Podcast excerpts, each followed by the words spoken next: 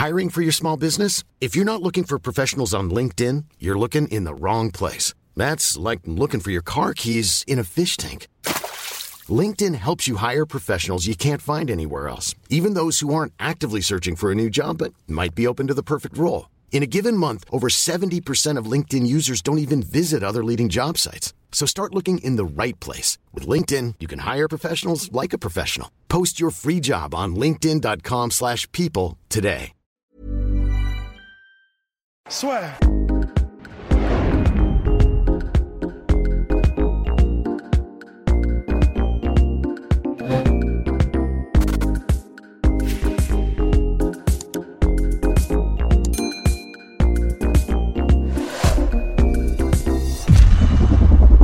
Bonjour à toutes et à tous, bienvenue dans le podcast La Soeur. Bonjour mon cher Rust. Salut Guillaume. Preview de Conor McGregor contre Dustin Poirier, main event de l'UFC 257, premier pay-per-view de l'année. Et quel pay-per-view Sur la Fight Island d'Abu Dhabi.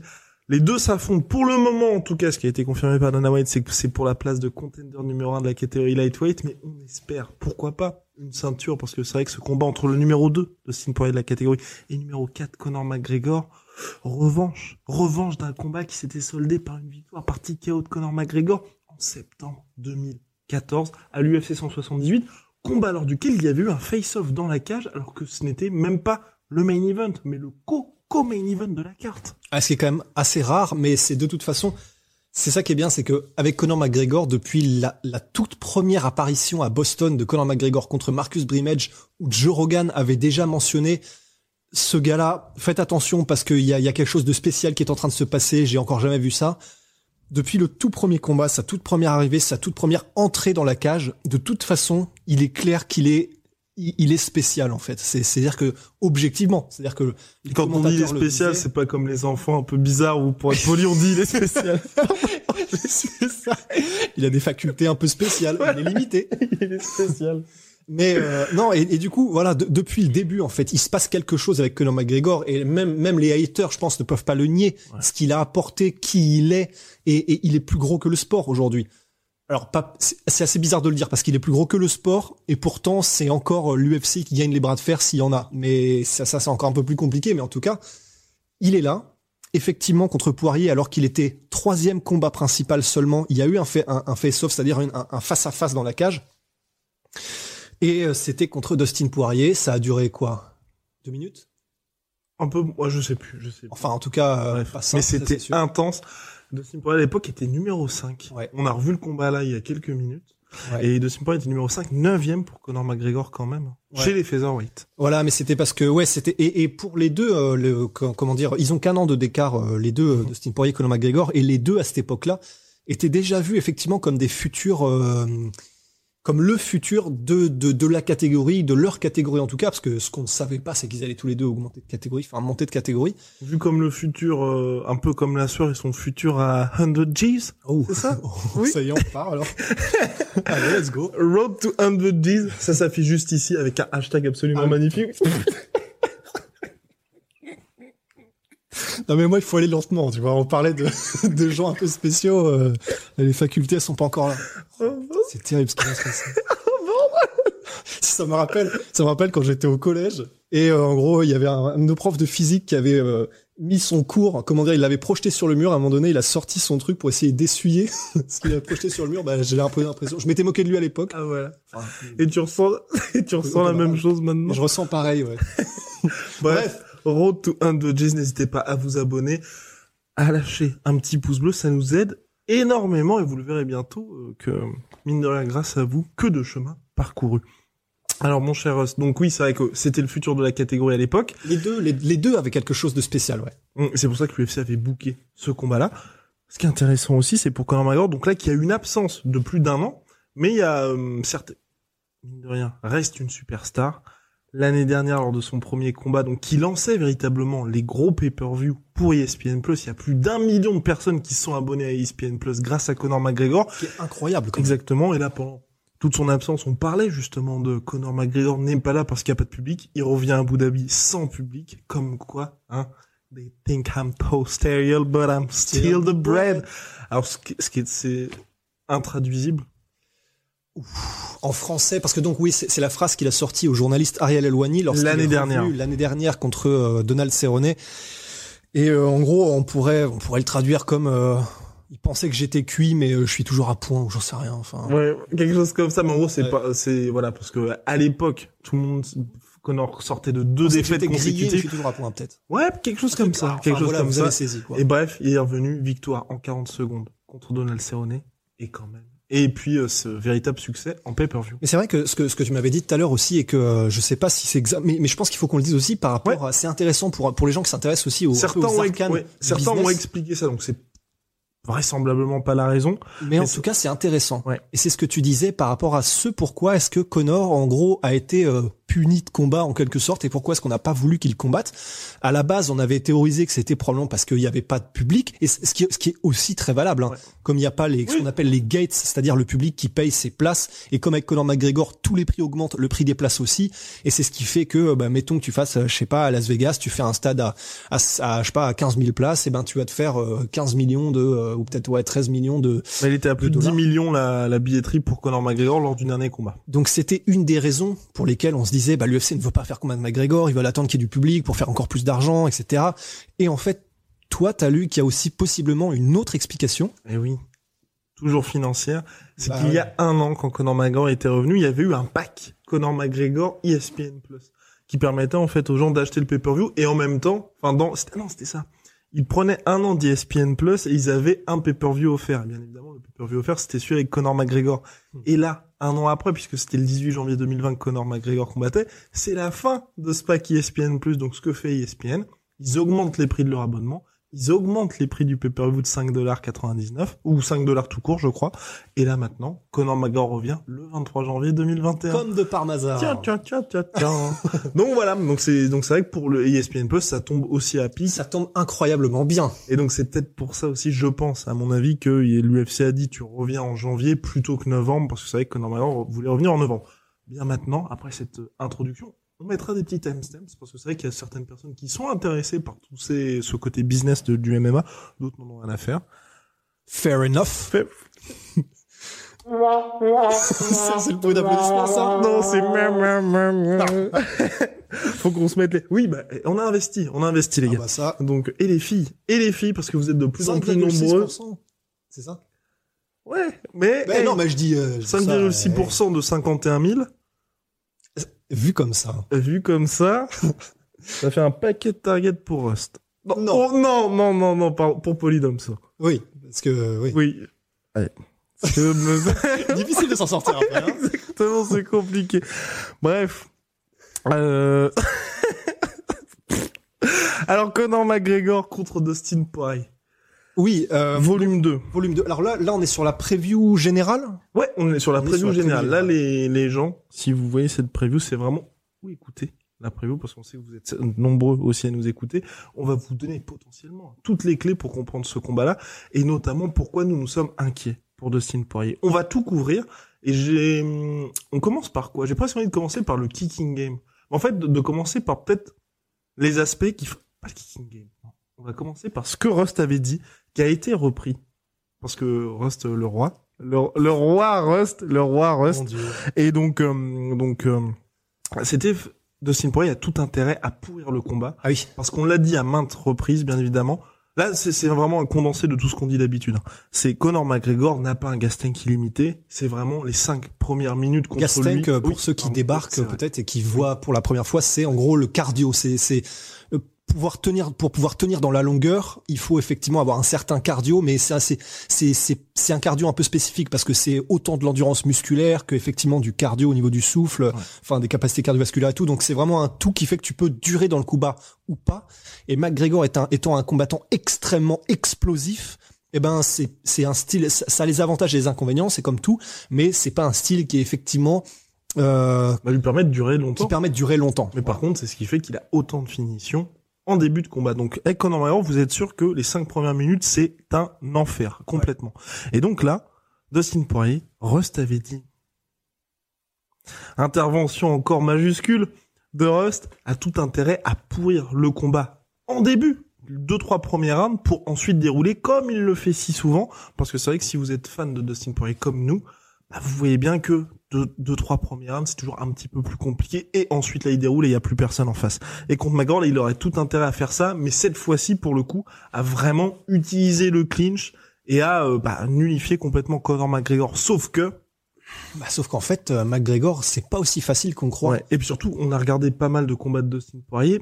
C'est pas comme s'il avait l'habitude de le faire. Ouais, et puis comme si c'était pour lui quelque chose un petit peu comme les chez les poids lourds Curtis Blades Ouais. ou Habib, c'est pas quelque chose sur lequel il peut se reposer en cas de problème et où il est sûr qu'il va euh, placer le takedown, qu'il va mettre le gars au sol et pouvoir entre guillemets se reposer ou nullifier possiblement son explosivité, etc. Parce que ben en fait, la raison pour laquelle il faut, quand on dit pourrir le combat et qu'il faut se rapprocher, en, tout- en- en- en tout cas, c'est comment dire, on génère du pouvoir de chaos, on génère de la puissance quand il y a de l'espace. Et euh, quand on est debout, euh, on parle de striking, et ben c'est le fait effectivement de pouvoir euh, avoir une certaine amplitude de mouvement qui te permet de générer de la puissance. Et bah en fait, c'est vrai que c'est c'est un, peu du, sens commun, mais quand t'as pas cet espace-là, donc soit t'es en clinch contre la cage ou que t'es au sol, que t'as déjà pu tes appuis quand t'es au sol ou que tu n'as pas cet espace-là quand t'es en clinch, et ben forcément tu réduis énormément les possibilités euh, pour l'adversaire de mettre ce qu'il a l'habitude de mettre, euh, comment dire, euh, en termes de diversité de coups, etc. Donc c'est vrai qu'il a tout intérêt, Justin, Dustin, à, à, à vraiment essayer de se rapprocher, quitte à ce que ce ne soit pas beau, quitte à ce que ce soit presque possiblement chiant pour les spectateurs, c'est-à-dire euh, bah, il va le plaquer contre la cage et il va voilà des petits coups de genoux euh, aux côtes, euh, des, des coups au corps, mais quoique même Regardez le combat Kamar Ousmane contre Jorge Masvidal. fait. C'est exactement C'est plus simple en fait, effectivement.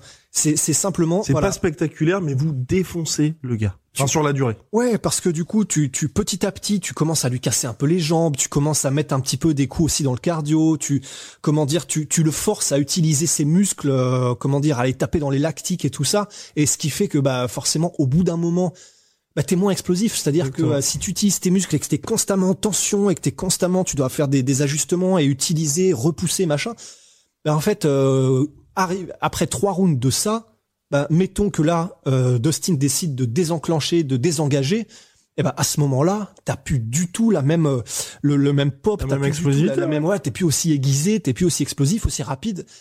Et là, c'est là où effectivement Dustin peut réenclencher une marche avant possiblement et euh, aller chercher ce qu'il fait de mieux, c'est-à-dire une espèce de guerre de, de, de travail de sape, une guerre d'attrition où petit à petit il va venir enclencher ses combinaisons à 2, 3, 4, 5, 6 coups.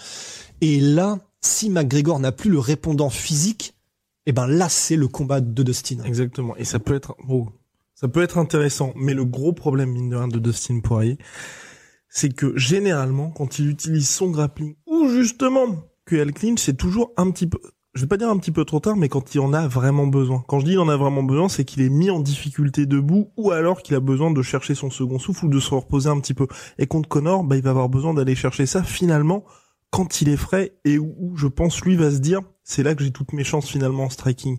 Et pour l'instant, on a moi en tout cas, je ne l'ai pas vu, si peut-être peut-être que vous l'avez vu, mais en tout cas, utiliser ça de manière où il va justement mixer pour créer complètement de l'incertitude et pas juste ah putain, il faut que j'utilise ça maintenant. Ouais.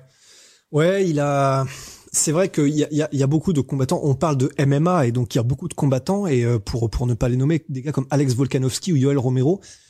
En fait, Yoel Romero de moins en moins en fait au fur et à mesure de sa carrière. Mais c'est vrai que Volkanovski, ouais. Volkanovski, c'est l'exemple parfait pour Donc moi, champion featherweight. champion featherweight qui est à City Kickboxing et euh, enfin en gros le, le le gym qui a vu euh, qui a qui a en gros façonné Adesanya et euh. Et Dan Hooker aussi effectivement et euh, et, et pas, et pas mal d'autres comme il s'appelle? Brad Riddle qui est très bon et en fait ils sont un peu tous sur le Carré, Carré. France. Carré Carré France c'est ça mais en gros voilà ce sont euh, ce sont des gars qui qui Eugene Berman, le, le, le comment dire, le coach de City Kickboxing, leur apporte une science, une science du MMA. Et en plus de ça, quand tu tombes avec des gars comme Alex Volkanovski, qui euh, ils viennent du rugby, mais ils ont cette facilité en fait à, à vraiment tout mixer en même temps, les mises au sol, le clinch, le striking, ils font ça naturellement, ils vont de l'un à l'autre sans même y réfléchir. Il n'y a pas ce côté, on est debout. Et au bout d'un moment, il se passe un truc qui fait que, ok, il faut aller au sol. C'est vraiment, c'est euh, une combinaison debout pour aller au sol, pour revenir debout, pour passer en clinch, et tout ça se fait, et c'est organique en fait. Et ben chez Dustin, c'est pas vraiment le cas. C'est-à-dire que chez Dustin, il y a vraiment ce côté, on sépare les différents stades du combat, qui fait qu'il est assez prévisible en fait sur ses mises au sol. Il est assez prévisible quand il va en clinch. Tu le vois venir. et ce qui, fait que c'est, il a pas développé une habitude de faire ça. Donc en fait, ben, j'ai du mal à croire qu'il va le, qu'il va le faire contre Connor. Peut-être qu'il s'est entraîné euh, pendant tout son camp d'entraînement à, le faire, tu vois, mais vu que c'est pas quelque chose qu'il fait naturellement du tout, je le vois mal pour son pour la première fois contre McGregor vraiment amener ça en fait. Je, je, je vois un peu ça presque comme un risque, tu vois, comme il n'a pas l'habitude. Exactement. Et on va poursuivre sur notre cher Dustin Poirier où là finalement c'est aussi ce côté. Les... Oui? Ouais, juste finir en deux secondes sur le, ce qu'on appelle euh, le dirty boxing et pourrir le combat aussi. Oui, oui. Parce qu'en fait, il y a aussi un truc que je pense qu'il faut le mentionner, mais c'est que une autre raison pour laquelle j'ai du mal à voir Dustin réussir à le faire, à pourrir ce combat, c'est que il est presque trop propre pour son propre bien en fait. C'est-à-dire qu'il est, il est, il est tellement clean comme combattant maintenant parce qu'il l'était moins au début de sa carrière mais maintenant il est très méthodique il est très euh, il est très propre dans les techniques en fait qu'il a dans, dans, dans sa manière de boxer dans, dans même si ses kicks sont un peu unorthodoxes. Mais du coup le fait de le voir genre euh, choper une main derrière la nuque pour mettre un coup et puis ensuite passer c'est pas son truc. Même en clinch de faire des trucs un peu un peu sales de de de il est il est trop clean. Il est trop clean pour tout ça. Et bah du coup voilà, on a du mal à visualiser Dustin Poirier réussir à, à surprendre, à, salir un peu le combat avec McGregor parce que il a pas l'habitude, il sait pas faire ça encore, j'ai l'impression. Ce point-là est coché. Maintenant, on va s'intéresser quand même à l'historique parce que c'est vrai que là, et notamment pour Dustin Poirier, parce que c'est vrai que ces derniers combats, il y a eu un nouveau Dustin Poirier, aussi eu énormément de progrès à partir du premier combat contre McGregor, mais c'est vrai que Dustin Poirier, il a affronté deux Southpaw extrêmement explosifs dans sa carrière. Wow! Conor McGregor et Michael Johnson. Ouais. À chaque fois, ça s'est terminé très brutalement pour lui, de différentes manières bien entendu. Mais c'est vrai que c'est là aussi où moi je je suis un petit peu inquiet pour lui parce que c'est vrai que les deux fois ça s'est mal terminé et même aussi j'ai envie de mettre aussi le combat euh, c'était bien évidemment pas le même Justin Gagey mais tu vois un peu le mettre dans cette case là aussi parce que bah on, même si aujourd'hui bah il est bien plus bien plus précis dans ses contres et puis là il donne vraiment tout l'étendue de son potentiel depuis son opération de Justin Gagey. En tout cas, il y a eu ces deux styles de combattants là. Il en a plus rencontré depuis, mais à chaque fois ça s'est mal terminé. Et c'est vrai que ça, ça n'ajoute pas au côté, bah on on peut quand même se, dire ça va bien se passer pour Dustin Poirier. Bien se passer. Bah ouais, parce qu'en fait c'est vrai que et, c'est en fait c'est bien de, le rappeler le fait que les deux très explosifs et mecs qui ont l'habitude de mettre KO en, un coup qu'il a rencontré, c'est les deux seules expériences qu'il a eues se sont mal terminées. Et là, c'est la troisième, mais c'est la seule depuis. Et, c'est vrai que, on a du mal effectivement à se dire parce que dans les deux cas, par exemple contre McGregor, c'était c'est une offensive de McGregor avec euh, parce qu'en plus du coup il a l'habitude Dustin Poirier de se protéger beaucoup en, mettant vraiment ce, bah, ce qu'on appelle un, un c'est euh, il met une espèce de une petite coquille ouais, une coquille en fait où il protège mais surtout la tête.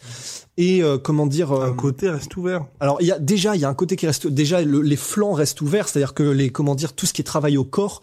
Non on, va en parler plus tard. Ouais, on va y venir. Mais en tout cas c'est vrai que pour ce qui est des, des chaos qu'il a pris contre les southpaws c'est-à-dire euh, des gauchers en gros des gens qui mettent en tout cas la jambe droite devant ben Contre Connor, c'est une offensive qu'il a pris. Donc là, c'est clair, il a pris un jab, jab, fat de jab, et ensuite euh, Connor est venu avec un crochet, mais en fait, c'est moitié le coude qui a tapé, etc.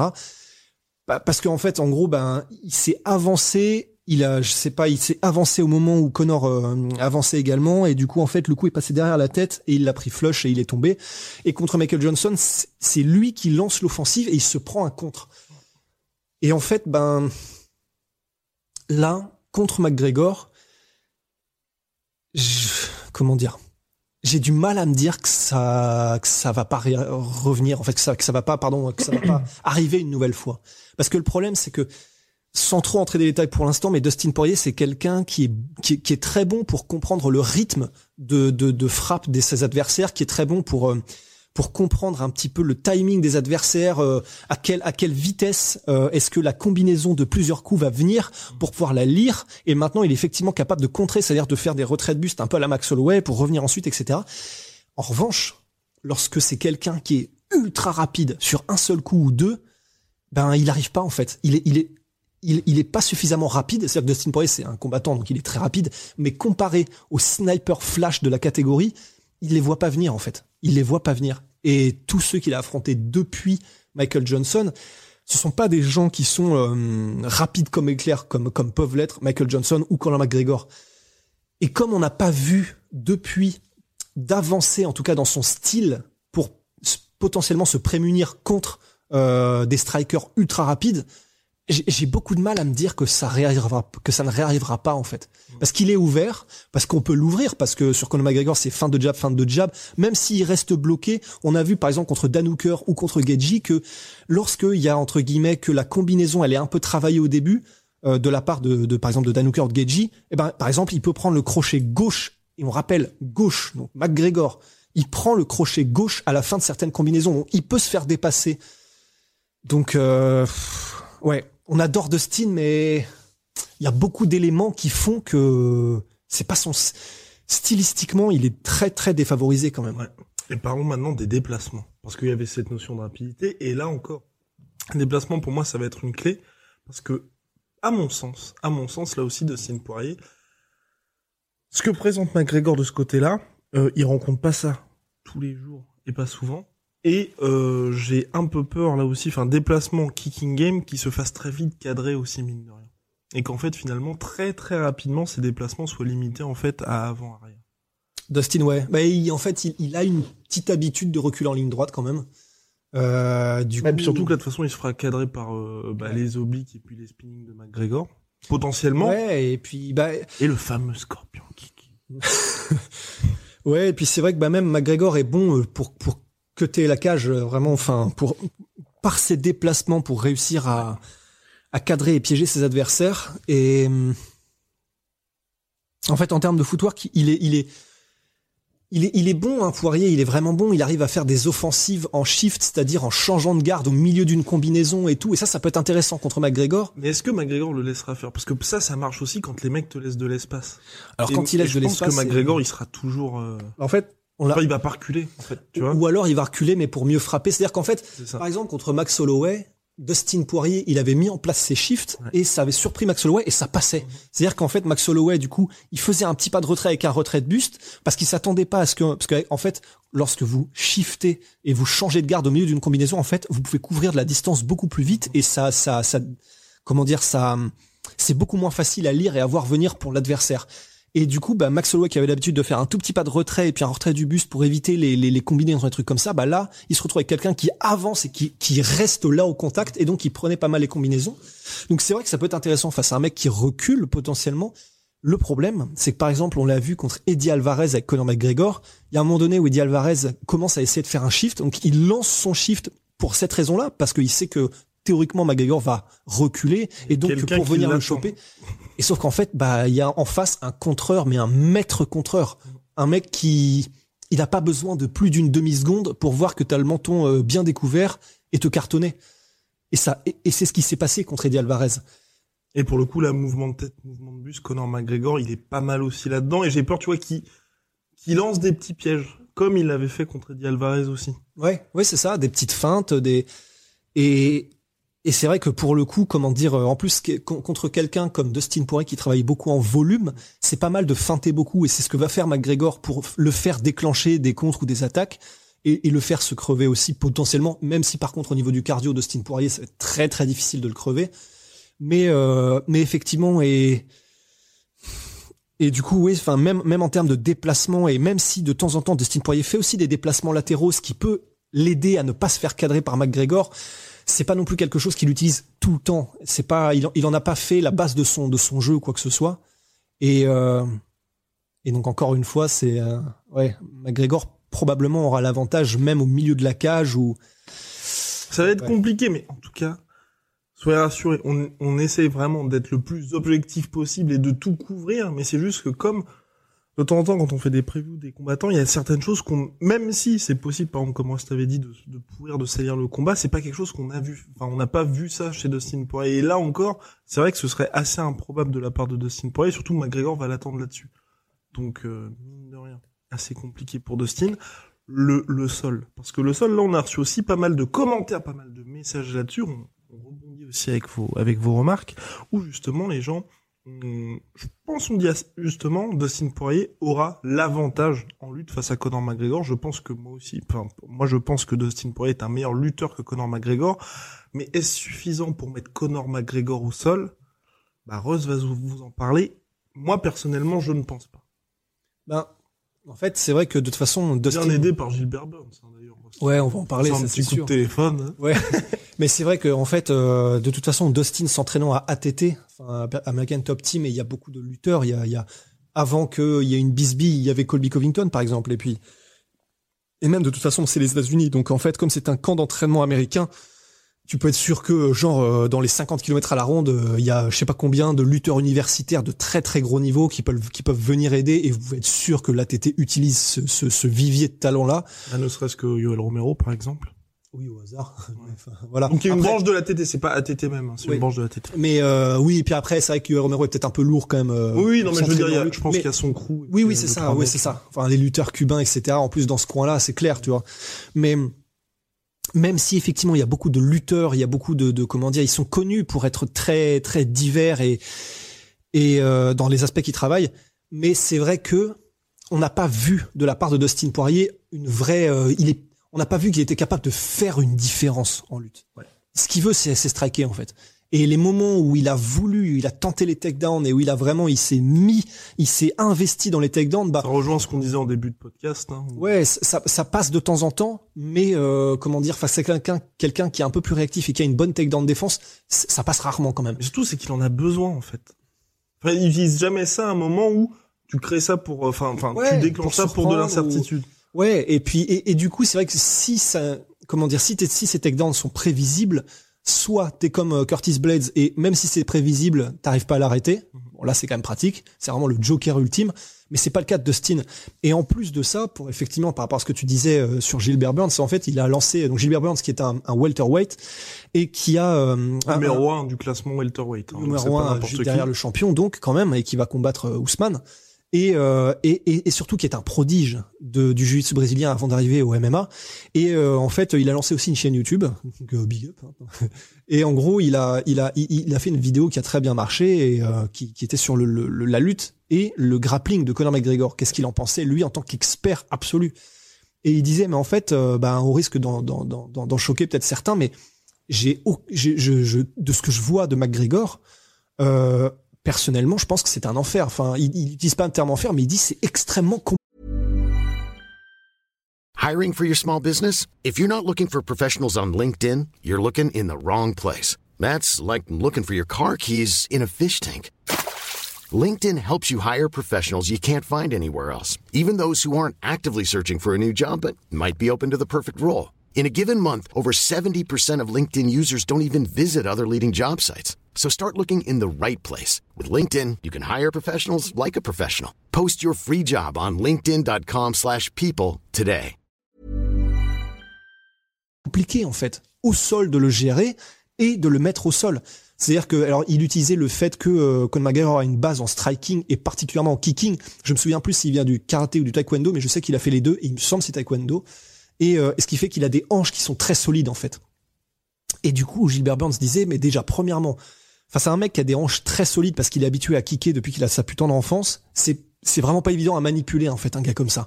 On, peut on peut par exemple citer l'exemple de Crocop, Mirko mhm. Crocop. En gros, ceux qui l'ont combattu et qui ont essayé de clincher ou de lutter avec lui disent le mec c'est une pierre en fait. C'est c'est un tronc. Tu tu peux rien faire. Et euh, McGregor déjà il y a ça forcément parce qu'il vient de ce background là. Mais il y a aussi le fait que ses déplacements eh rendent, c'est vraiment, c'est un espèce de brouillard en fait. C'est, avant-arrière, certes, latéraux également, il met énormément de feintes et d'incertitudes. Cadrer et mettre au sol euh, Connor, c'est vraiment pas aussi facile bah, que D'ailleurs, vous pouvez voir le combat Habib Nurmagomedov Connor McGregor quand McGregor est frais. Le premier round, Habib a dû énormément travailler pour y arriver.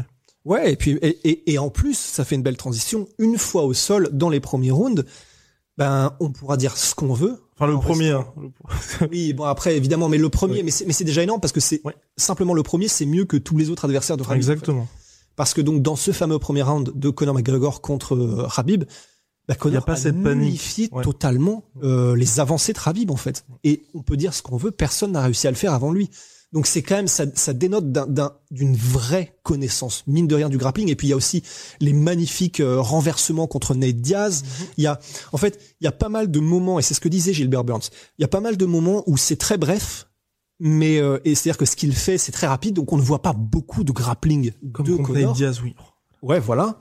Mais même si on même si On a dit le fugace- roi Rust Non, c'est parfait. Non, mais c'est vrai, c'est vrai. Oui. Franch- franchement, pour le combat contre Nate Diaz, oui, c'est exactement ça. C'est très bref, mais... Mais en fait voilà, c'est et donc c'est pas moi du tout, c'est Gilbert Burns mais qui disait Ah même si c'est très très bref, c'est comment dire euh, c'est ça dénote forcément d'une véritable maîtrise, connaissance et science de l'art du grappling. Mhm. C'est-à-dire que pour faire euh, un renversement à Nate Diaz, euh, perso j'y arrive pas. Enfin, euh, il, il faut il faut vraiment Anthony Pettis non plus n'y arrive pas. bah, bah, ouais, ça, mais c'est extrêmement, c'est extrêmement compliqué. Donc c'est-à-dire que oui, c'est des tout petits moments, mais pour y arriver, enfin c'est comme quelqu'un qui mettrait, tu sais, euh, je sais pas, euh, qui arriverait à faire euh, en striking un, un superbe, on lui lance un crochet, il arrive à faire une superbe esquive, il trouve un nouvel angle à la Lomachenko, il place petit uppercut et petit crochet et il repart comme ça avec un petit mouvement de tête au cas où.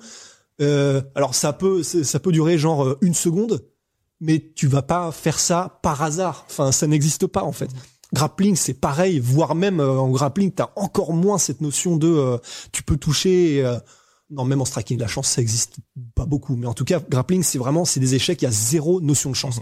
Mais euh, mais donc voilà. Donc tout ça pour dire effectivement que ne sous-estimons pas non plus le grappling de McGregor. Lorsqu'il s'est fait soumettre euh, par Nate Diaz et par euh, Khabib, c'était parce que probablement aussi il était tellement, alors pour le coup il était grillé, enfin il Ah oui, était euh, complètement cramé. Il y avait euh, encore plus la case panique cochée contre Nate Diaz que contre Habib. C'est ça. Et donc ça aurait pu, ça aurait pu très bien être la fin debout aussi en fait. C'est-à-dire qu'il est- il est juste fini. Donc euh, oui, c'était au sol que ça s'est passé et qu'il s'est fait soumettre, mais ça aurait très bien pu être debout. Il était juste mort.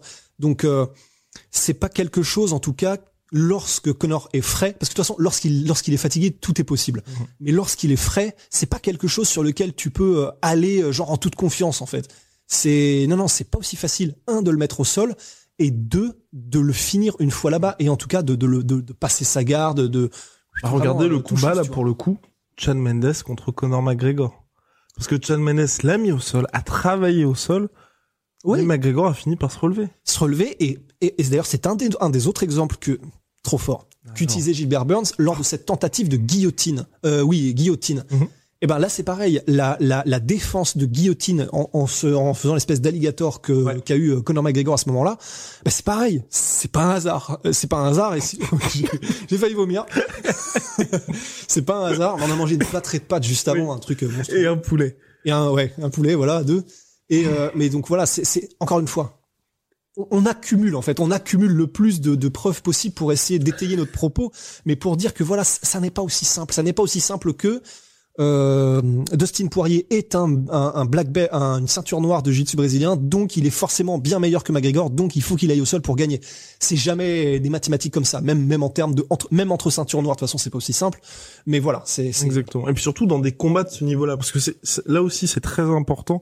Et je le dis depuis le début de ce podcast, on n'a jamais vu quelqu'un faire quelque chose comme ça. Surtout que là c'est vraiment un, ça va, ça, ça implique dès le début du combat de mettre ça en place. Je pense que c'est pas vraiment quand vous avez des enjeux comme ça que vous allez vous dire bon bah je me transforme vraiment En en, lutteur. full lutteur. Ouais. Donc, euh, bon, c'est surtout avec un Conor McGregor qui vous attend directement. Maintenant, euh, les kicks, les kicks de notre cher Dustin Poirier. C'est vrai qu'ils ne sont, ils les utilisent pas beaucoup. Contre Conor McGregor, ça avait fonctionné un tout petit ouais, si, ouais. Et c'est vrai que pour Conor McGregor, c'est une arme qui, enfin, ces adversaires n'ont généralement, enfin, ceux qui peuvent le mettre en place ne les utilisent pas beaucoup, mais enfin, n'ont pas la latitude de les utiliser énormément, mais le peu qu'ils utilisent, bah, ça fonctionne quand même. Mais là encore, je, j'ai un peu de mal à voir Dustin Poirier les utiliser. C'est vrai qu'il les utilise et on, on l'a vu souvent déjà contre McGregor le premier combat quoi qu'on en dise il a déséquilibré euh, je crois que c'est deux fois McGregor dans le combat alors je sais plus si c'est avec des internes ou externes mais quoi qu'il en soit Interne, je crois. je crois aussi mais quoi qu'il en et on n'est pas passé loin je, je crois qu'on l'avait mentionné dans un podcast passé mais euh, d'un tu sais d'une euh, Douglas Lima versus Michael Venom Page tu, vois, tu Exactement. mets un gros low kick des familles et tu reviens ensuite avec euh, Eddie Alvarez aussi avait failli. oui c'est vrai c'est vrai Il a de la chance, cet Irlandais, quand même. Évidemment, voilà. Évidemment, ça n'est pas de la chance, mais, mais, mais voilà, en tout cas, ben, ce qui est sûr, c'est que même s'il n'a pas pris le percute derrière, en tout cas, il a pris le low kick et en tout cas, euh, sa base était complètement euh, Enfin, c'était euh, Bambi savonnette euh, direct en fait. Et ça peut très bien le redevenir ici aussi. hmm, Mais là même encore. si, ouais, même si j'ai du mal à le voir parce que, euh, par exemple, contre Geiji, Just- Dustin, lui aussi a mis des low kicks à un moment donné, mais euh, au bout d'un moment, et puis je sais pas, c'était, de ce que je me souviens, c'était pas une, une stratégie. J'ai l'impression qu'il a mis en place dès le début. Alors, quoique, tu vois, là, comme ça, on the fly et euh, sur le moment, mais en fait, quoique, j'ai envie de dire, si Sur si, le fait, pouce. si. sur le, ouais, euh, enfin là, comme ça tout de suite, mais j'ai envie de dire, si, si, en fait, si, ça peut très bien être une technique mise en place par Poirier, parce que ça, pour le coup, même si effectivement, Ouais, peut, hein. ouais, ouais, c'est pas un peu, c'est pas comme Edson Barbosa, tu vois, c'est pas un truc, euh, c'est pas son, son, un de ses, une de ses armes principales qui, qui met en Pas place son tout le pain et son beurre. Ouais, j'hésitais à le dire encore. mais, euh, mais en revanche, étant un striker d'exception aussi de Steve Poirier, c'est quelque chose, vous pouvez être sûr et certain qu'il travaille à ATT quasiment tout le temps. Donc, à la différence, en revanche, de la lutte et du grappling, euh, qui pourrait, euh, là, c'est vrai que ce serait bizarre de le voir essayer de forcer là-dessus direct. Les kicks, il peut y aller. Parce que ça, il sait les faire. Il a le timing. Il peut le faire même à ce qu'il fait souvent. Et ça marche parfaitement bien. Et ça, ça, ça, auquel là, on tient déjà un truc pour Dustin Poirier qui pourrait marcher. C'est euh, à la fin de ses shifts ou à la fin de ses combinaisons en avançant, en rajoutant le plus possible de mouvements de tête et de bus pour pas se faire choper par un contre, rajouter le low kick qui va bien derrière. Et ça, ça a marché contre Max Holloway, ça a marché contre Dan Hooker, ça a marché contre Geji. Et ça, s'il met ça, alors, j'allais dire s'il le met en place de façon répétée. C'est là où c'est le problème. C'est que de façon répétée, face à un mec comme McGregor qui peut lire des patterns, qui peut lire ta manière d'avancer, c'est compliqué. Mais, au moins, il a des options. Motherfucker's got options. He's got options. Petite pause boisson. Petite pause boisson protein. On était presque. Bref. Reprenons. Reprenons, mon cher monsieur, mais je pense qu'on a quasiment fait le tour. hein. Ouais, Parce ouais. que, mine de rien, mental, au niveau du cardio, oui. Allez, dernier point, le mental, qui est, voilà, peut-être le point le plus. Moi, pour ma part, en tout cas, j'ai de très très gros doutes sur le mental de Dustin Poirier. Attention. Néanmoins, il Oui. faut, il faut dire ce que tu veux oui, dire. Parce ex- que, oui, exactement. Bah déjà, regardez tous les autres podcasts où on parle de Dustin Poirier, Il a du cœur, il y a aucun problème. et nous lui vouons un culte, hein, tout simplement, à ce cher Dustin. Mais, pour ma part, moi, les deux plus gros combats de la carrière de Dustin Poirier, quand je dis deux plus gros combats de sa carrière, c'est où il y avait un côté un petit peu personnel, où il devait s'imposer obligatoirement, et que c'était pas juste un combat important. Quand je dis juste un combat important, c'est Di Alvarez, c'est euh, Justin Gage. Les combats très importants pour moi, c'est le combat contre Conor McGregor, c'était les deux prospects qui s'affrontaient, le premier mec qui lui rentrait dedans, il y avait le fameux face-off juste avant Cormier, Jones, où les deux sont bastonnés. Enfin, c'était l'UFC avait vraiment mis les petits plats dans les grands pour ce combat-là parce qu'ils avaient conscience qu'ils tenaient la prochaine star chez les featherweight.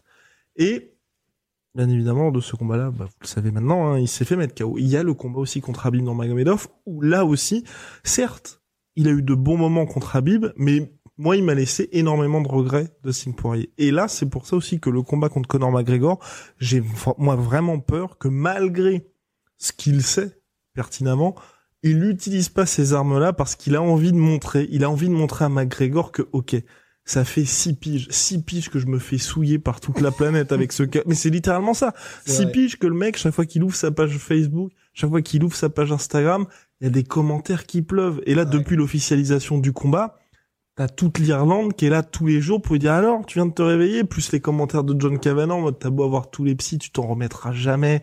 Et même lui, même lui, on a pleinement conscience parce que McGregor a dit, je promets une masterpiece, je promets un chef-d'œuvre pour ce combat-là. Et de Poirier, sa réponse, ça a été, euh, il n'y a pas de peur chez l'underdog. Donc underdog, le, Ouais, le, le, le- celui qui n'est pas favori, quoi. Ouais, celui qui, ouais, le, bah, le challenge, l'outsider. Outsider. Euh, ouais, enfin, remplacer mon anglais par bon, enfin bref. Bref, en gros, il y a pas de peur chez l'underdog. Le mec est deuxième. Il sort d'un title shot. Il a battu à quasiment tous les mecs les plus effrayants de la catégorie. Aujourd'hui, sur papier, c'est même écrit, enfin, le, le titre du pay-per-view, c'est UFC 257, Poirier McGregor. Dans, normalement, t'es pas underdog, en fait. Mm. Et il adopte déjà cette position-là.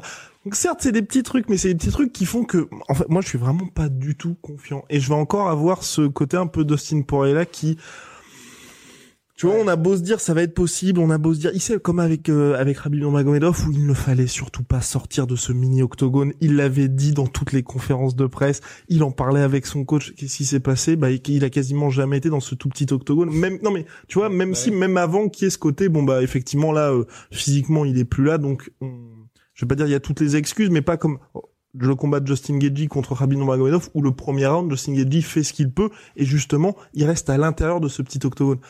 Dustin Poirier dès le début du combat c'était presque ah merde ah merde il va se passer ce qui se passe à chaque fois. Et là j'ai vraiment peur de ça à nouveau.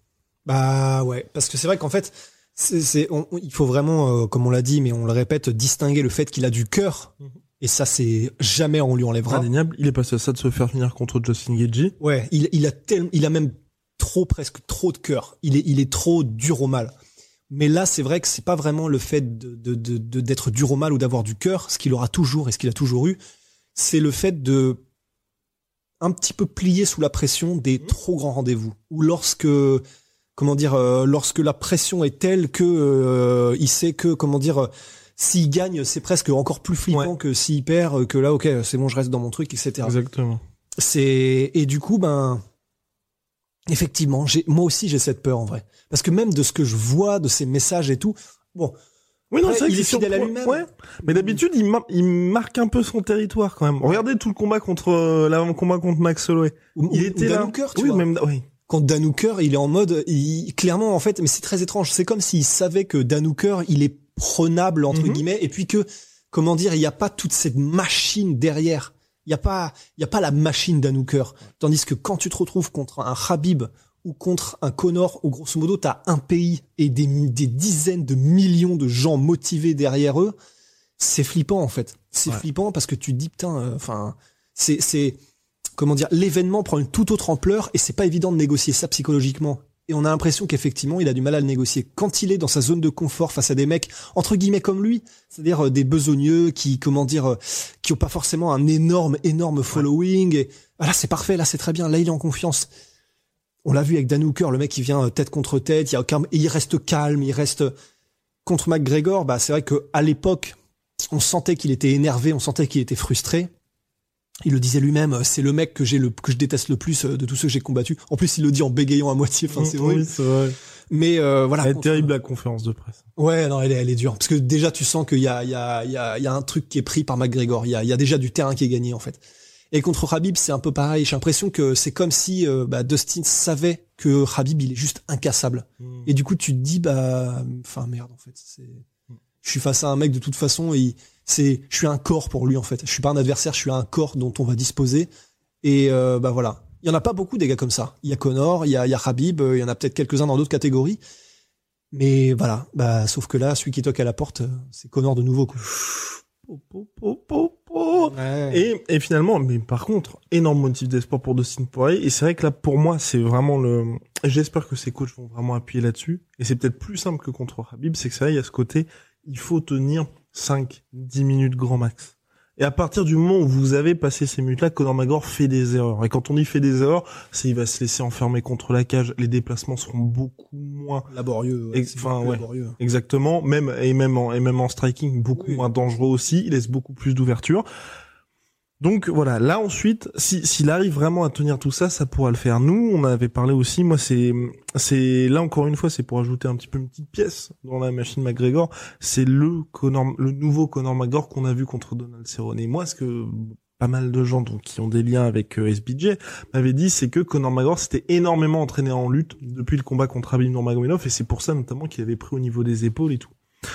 Il y avait aussi ce côté welterweight où ça ajoutait en fait au fait que Conor McGregor il était focus sur cette revanche contre Rabib et qu'il ne voulait plus avoir ce désavantage en termes de poids et qu'il est vraiment ce côté, bah, Rabib pèse 92 kilos, moi je vais peut-être pas peser 92 kilos dans la vie de tous les jours, mais je vais être aussi quelqu'un qui est présent physiquement. Et contre Cerrone, au-delà de la présence physique avec un nouveau Conor McGregor, il y avait aussi ce côté là pour le coup, vraiment une pression pas suffocante à la Rabib contre Geji où Rust avait senti jusque dans son âme. Rendez-vous compte, pour pénétrer l'âme de Rust, bon, bon courage. Faut s'appeler Rabib Nurmagomedov. Et euh, donc autant vous dire que c'était extrêmement compliqué. Et contre, euh, enfin, oh lolo, oh là là, c'est que du thé vert. Mais bref, contre mais Conor McGregor contre euh, Donald Cerrone, il y avait vraiment cette pression là qui était imposante et ce côté chasseur qu'il n'y avait pas auparavant. En tout cas, moi j'ai trouvé ça. Et contre Dustin Poirier, en tout cas, bah là pareil, ce sont ce sont toujours des photos, donc on aura aussi plus de réponses lors des conférences de presse et quand on verra Conor McGregor à nouveau. j'ai peur aussi que ce nouveau McGregor qui est aussi pleinement conscience en fait de ses limites. C'est là aussi où pour moi c'est hum, c'est très très important et ça rejoint ça. On en avait bien évidemment déjà parlé, mais là aujourd'hui Conor McGregor il le sait, il le sait qu'il ne faut pas dépasser le troisième round parce qu'après le troisième round, surtout qu'on des adversaires comme, enfin peu importe quasiment, j'ai envie de dire, euh, contre n'importe qui, passer trois rounds, il ne peut pas gagner. Enfin, ou c'est extrêmement compliqué pour lui. Donc là, maintenant, il est dans une dans une stratégie, même s'il y a son McGregor face, il y a son programme machin, il, y a, il fait plus d'interview pour dire j'ai taffé le cardio, j'ai taffé machin. Non, il sait qu'il a 10 minutes max pour finir le combat. Et c'est ce qui le rend pour moi beaucoup plus dangereux. Et le combat contre Cerrone avait montré justement le côté où maintenant c'est bah c'est finalement dès, dès la cloche, dès le début, il va venir te chercher. Et il va pas attendre non plus. C'est vrai, mais même si, même si d'un autre côté, en fait, je suis en train de me dire, euh, même si c'est vrai, et clairement, vu l'approche qu'il a eu contre Cowboy Cerrone, après, je sais pas si on peut vraiment s'y fier, parce que lui-même a dit qu'il était tellement à cran, en gros, euh, il a été à fond dès le début. Ah, moi, c'est hors ça, hors le, hors le, n'importe quoi qu'il a fait. Ouais. Et parce qu'en fait, je me dis, euh, après Nate Diaz 2, mhm. en fait, lors de son deuxième combat contre Nate Diaz, mine de rien, il a quand même, il a été beaucoup, beaucoup plus prudemment. Ouais il a quand même mis les knockdowns, ce qui, ce qui est tellement flippant. C'est-à-dire que même quand il y va tranquille et qu'il y va en mode euh, bon, je mets les coups, mais quand même je reste à distance, je me force pas, il met quand même knockdown euh, deux fois en un round, tu vois. Mais, mais encore une fois, c'est parce que il base pas sur, il, base pas ses offensives sur la force pure, il les base sur la précision et le timing. Et Pourquoi? Parce que la précision bat la puissance et le timing bat la vitesse. Voilà, c'est ça, c'est ce qu'il a dit lui-même. Et euh, mais du coup, en fait, maintenant, je je sais pas comment est-ce qu'il va aborder Dustin Poirier. Probablement comme tu l'as dit, je pense, parce qu'il sait que c'est comme Nate Diaz. Oui, c'est bien si tu peux, euh, comment dire, euh, aller jusqu'au parce que contre Nate Diaz, il a duré les synchrones mine de rien. Mais c'était chaud. Mais c'était très chaud. Et je pense qu'il sait que contre Nate Diaz, ce sera contre Poirier, ce sera très chaud aussi. Donc effectivement, même si j'aurais tendance à dire qu'il se connaît mieux, je suis d'accord avec toi. mais que le fait qu'il se connaisse mieux, ça fait qu'il est peut-être plus économe, plus patient, plus plus plus méthodique et un peu plus réservé euh, en termes de de ouais de, de, de ses attaques, de son intensité et tout. Ah ben il y a beaucoup moins de spinning et tout. Il est ouais, exactement. plus à l'économie. Ouais c'est ça. Mais et, et, encore une fois ça vient avec l'expérience parce que c'est le cas aussi de Dustin Poirier. Hein. Vous regardez les premiers combats de Dustin Poirier comparé à maintenant. On l'appelait Bugs Bunny à l'époque. Quoi? Non parce que c'est vrai qu'il était beaucoup plus sautillant maintenant. Ah oui. Euh, bah, enfin euh, Connor ou? Euh Dustin. Ouais, bah Dustin en fait au début de sa carrière, c'est pas vraiment qu'il faisait n'importe quoi, mais quand tu compares à ce qu'il fait aujourd'hui, mmh. c'était chaotique, c'était beaucoup moins poli, c'était c'était vraiment il avançait avec le menton bien en l'air, avec des énormes battoirs, enfin vraiment, euh, il, était beaucoup beaucoup moins méthodique, beaucoup, beaucoup moins rigoureux, même la technique évidemment, heureusement était beaucoup moins bonne, il avait un moins bon cardio, il était euh, tout était moins bon et encore heureux, mais vraiment beaucoup moins bon. L'évolution au cours de la carrière de Dustin Poirier, elle est hallucinante. Le jour et la nuit. Le jour et la nuit. Et d'ailleurs, c'est cool parce que vraiment, perso, si j'avais vu un combat, euh, si parce qu'il il avait quand même que 21 ans quand il est arrivé à l'UFC, Dustin Poirier. Lors du premier combat de Dustin Poirier, perso, si je le voyais maintenant et que je voyais un mec de 21 ans faire ce qu'il a fait à l'époque, je serais pas forcément très impressionné. Je, vraiment, je dois l'avouer. En revanche, quand tu vois ce qu'il est devenu, c'est vachement bon signe. C'est-à-dire que vraiment n'importe quel combattant qui effectivement est, est, est un peu talentueux, euh, un peu talentueux, ben quand il arrive à l'UFC qu'il n'est pas encore raffiné, ce qui est bien, c'est de se dire ça veut rien dire comparé à ce que ce qui pourra être à la fin de sa carrière. Mais voilà, c'est le cas aussi pour McGregor qui est beaucoup plus économe, il est beaucoup plus conscient de il est bien meilleur, j'ai envie de dire dans sa sélection de coups aussi et ça c'est quand même flippant parce qu'il était déjà bien à la base. Et et c'est ce qui fait que voilà, maintenant effectivement, je pense qu'il se connaît, donc il fera plus. Euh, je pense pas qu'il fera la même erreur qu'il a fait contre Cowboy et qu'il a fait euh, peut-être lors de ses premiers combats aussi contre Ned Diaz d'y aller à fond, etc. Il sera peut-être plus à l'économie, mais en revanche, même à l'économie, je suis d'accord qu'à mon avis, les premières minutes, ça va être à l'économie, mais c'est quand même euh, le Concorde qui t'arrive dessus, mais à l'économie en fait. C'est-à-dire que bah, il va quand même venir à pleine vitesse sur ses coups, il va quand même venir pleine précision et, et, et timing parfait mais c'est simplement qu'il va pas nécessairement se jeter ou vouloir euh, finir à tout prix quitte à faire des erreurs. Exactement. Et là, c'est un bout de temps déjà qu'on y est. Hein. Ça fait un bout de temps. Ça fait un bout de temps. Dernier point, mon cher Ross, parce que c'est important. En fait, oui, c'est aussi pour ça. Bah, je, dis ça maintenant, mais je pense qu'il y a pas mal de gens qui sont partis. Mais hum, on est exhaustif pour ces vidéos-là, parce que c'est vrai qu'il y a énormément de gens qui soit vont regarder uniquement cette vidéo-là, ou soit vont nous découvrir par cette vidéo-là. Donc, ça, à la différence des podcasts habituels où on se permet des calembours qui vont un petit peu sous la ceinture, ou quelques références plus ou moins flinguées, là, voilà, on reste, euh, on reste digne. Non, mais c'est, non, là pour ça, on essaie de vraiment couvrir tout le terrain parce que c'est vrai que les gens nous, bah, nous découvrent assez régulièrement grâce à Conor McGregor ou Rabin Romanov, enfin, les stars de ce sport. Ouais. Donc pour finir, dernier point, Rust. On en avait parlé juste avant le podcast. C'était peut-être justement qu'il allait avoir une ouverture pour Conor McGregor pour son premier KO au ventre. Enfin au corps, pardon, au ventre.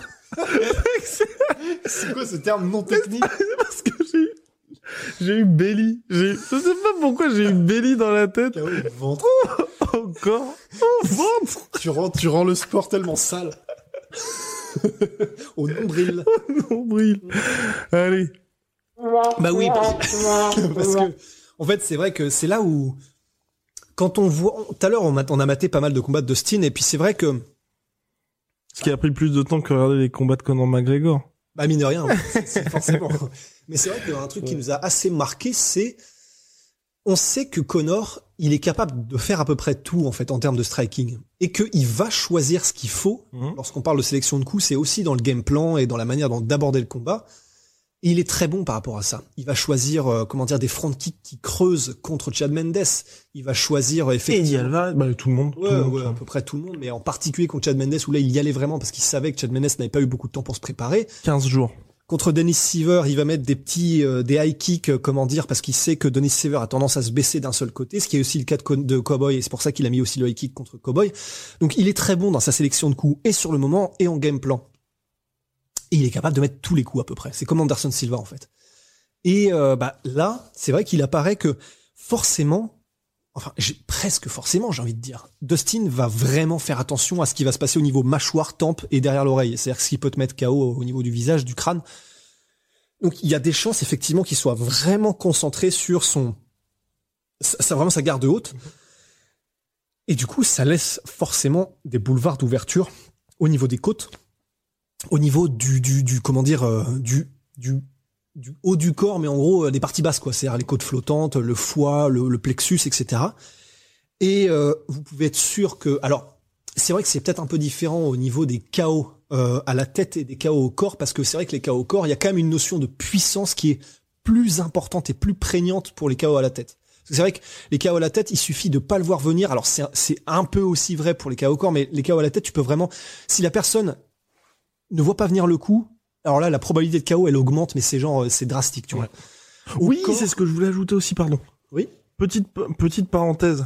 C'est vrai que Dustin Poirier, toutes les guerres dans lesquelles il a été ces derniers temps, à chaque fois, il voyait aussi les coups arriver. Ah bah bien sûr, parce qu'en face de lui, il avait des combattants qui eux-mêmes étaient des combattants d'attrition, qui font un travail de sape, etc. Mais c'était important de le dire. Parce Ouais, que c'est ouais, vrai bah que je oui. pense qu'il y a des gens qui vont dire, mais Justin Gagey frappe très fort, machin frappe très fort aussi. Et c'est vrai que c'était toute la différence entre Conor et Michael Johnson par rapport à C'est ça. derniers adversaires de Dustin. C'est que euh, bah il y a il y a la précision, le timing et le fait que tu ne vois pas venir le coup en fait, qui fait que t'es KO.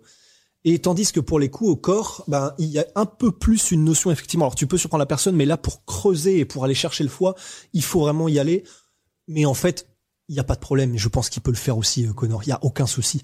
Donc euh, c'est pour ça que je vois bien aussi potentiellement, si jamais l'ouverture ne se trouve pas au niveau du visage, un énorme liver shot, euh, comment dire, un bon crochet au foie de la part de McGregor. Je pense que c'est largement possible et faisable, d'autant plus que euh, comment dire, Dustin étant euh, southpaw, ben le côté offert, c'est le côté où il y a le foie. Donc euh, ouais, c'est ça. Jambe droite devant, faut la main gauche pour aller chercher le foie. Oui, c'est ça. Affaire à suivre, réponse le 23 janvier prochain, sous le soleil d'Abu Dhabi. Malibu. Et la, et la Fight Thailand pour la... C'est Abu Dhabi ou Dubaï? C'est Abu Dhabi, Abu Dhabi, Abu Dhabi. J'ai quelqu'un, du coup, je le je mentionnerai pas, mais qui m'a Oh. soutenu mordicus que c'était Dubaï. Oui, je crois que je vois aussi la personne. Et oui, non, cette personne se trompe. voilà, cette, Tout personne, simplement. cette personne se trompe, non, c'est Abu Dhabi. C'est Oui. tout, ça a toujours été Abu Dhabi. J'ai dit oui, mais je- Et c'est d'ailleurs l'émirat d'Abu Dhabi qui finance. Et les Émirats Arabes Unis, c'est un ensemble d'émirats qui, bah, comme les États-Unis tout simplement. Ouais. Et c'est historiquement l'émirat d'Abu Dhabi qui a des liens avec l'UFC. Voilà. La boucle est bouclée. Donc, la boucle d'Abi. c'est bon. Bah non, mais il fallait bien en faire une pour la fin. Applaudissements, applaudissements. Personne n'est là, je pense. Oui. donc, euh, On est juste. là, on peut jouer avec les coussins, euh, pas de problème. Et on peut. non, bref. Bref, big shout out à Venom, moins 10% sur tout Venom avec le code la sueur. Regardez cette magnifique boue. Oh, mais c'est de la buée. Oh. C'est de la, buée, et des gouttes de sueur derrière. Oh là là là. Magnifique. Franchement, on a une équipe. Euh. Et, euh, et, Big Shout Out à MyProtein, moins 38% sur tout MyProtein avec le code la sueur. Et puis le la sueur store bah pour, euh, pour les fringues la sueur. À très très vite pour de nouvelles aventures, Rust. Ouais, grave.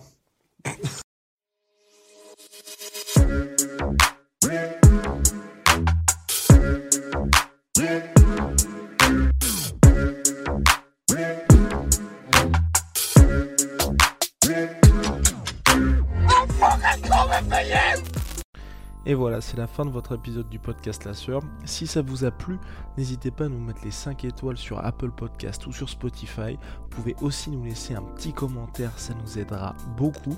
Et si vous voulez aller plus loin avec nous, vous tapez La Sueur sur toutes les plateformes ou sur les réseaux sociaux, vous nous trouverez. Et là, vous nous écoutez très certainement en audio. On est aussi en vidéo sur YouTube, mais également sur Snapchat. Là encore, vous tapez La Sueur et on sera là. Merci de votre fidélité et à très vite pour de nouvelles aventures.